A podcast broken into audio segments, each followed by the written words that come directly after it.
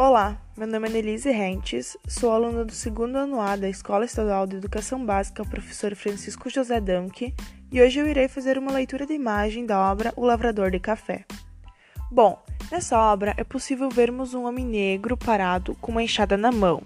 Os seus braços e pés parecem ser maiores que o resto do seu corpo. Ao seu lado é possível vermos uma árvore decepada, e ao fundo é possível, é possível vermos várias plantações e um trem.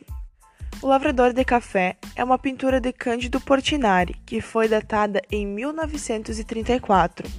Ela mede 1 metro por 80 centímetros e retrata um trabalhador negro em uma fazenda de café no início do século XX. Nessa pintura foi utilizada a técnica de óleo sobre tela, na qual essa técnica utiliza tintas a óleo aplicadas com pincéis, espátulas ou outros meios sobre telas de tecido. É uma obra modernista e está entre as mais conhecidas do artista Portinari, representando seu interesse pela temática nacional. As deformações das figuras era traço marcante do pintor, representava sua necessidade de valorizar o trabalhador brasileiro e, ao mesmo tempo, demonstrar a figura dramática e comovente do negro, marcado pelo sofrimento do trabalho duro nas fazendas.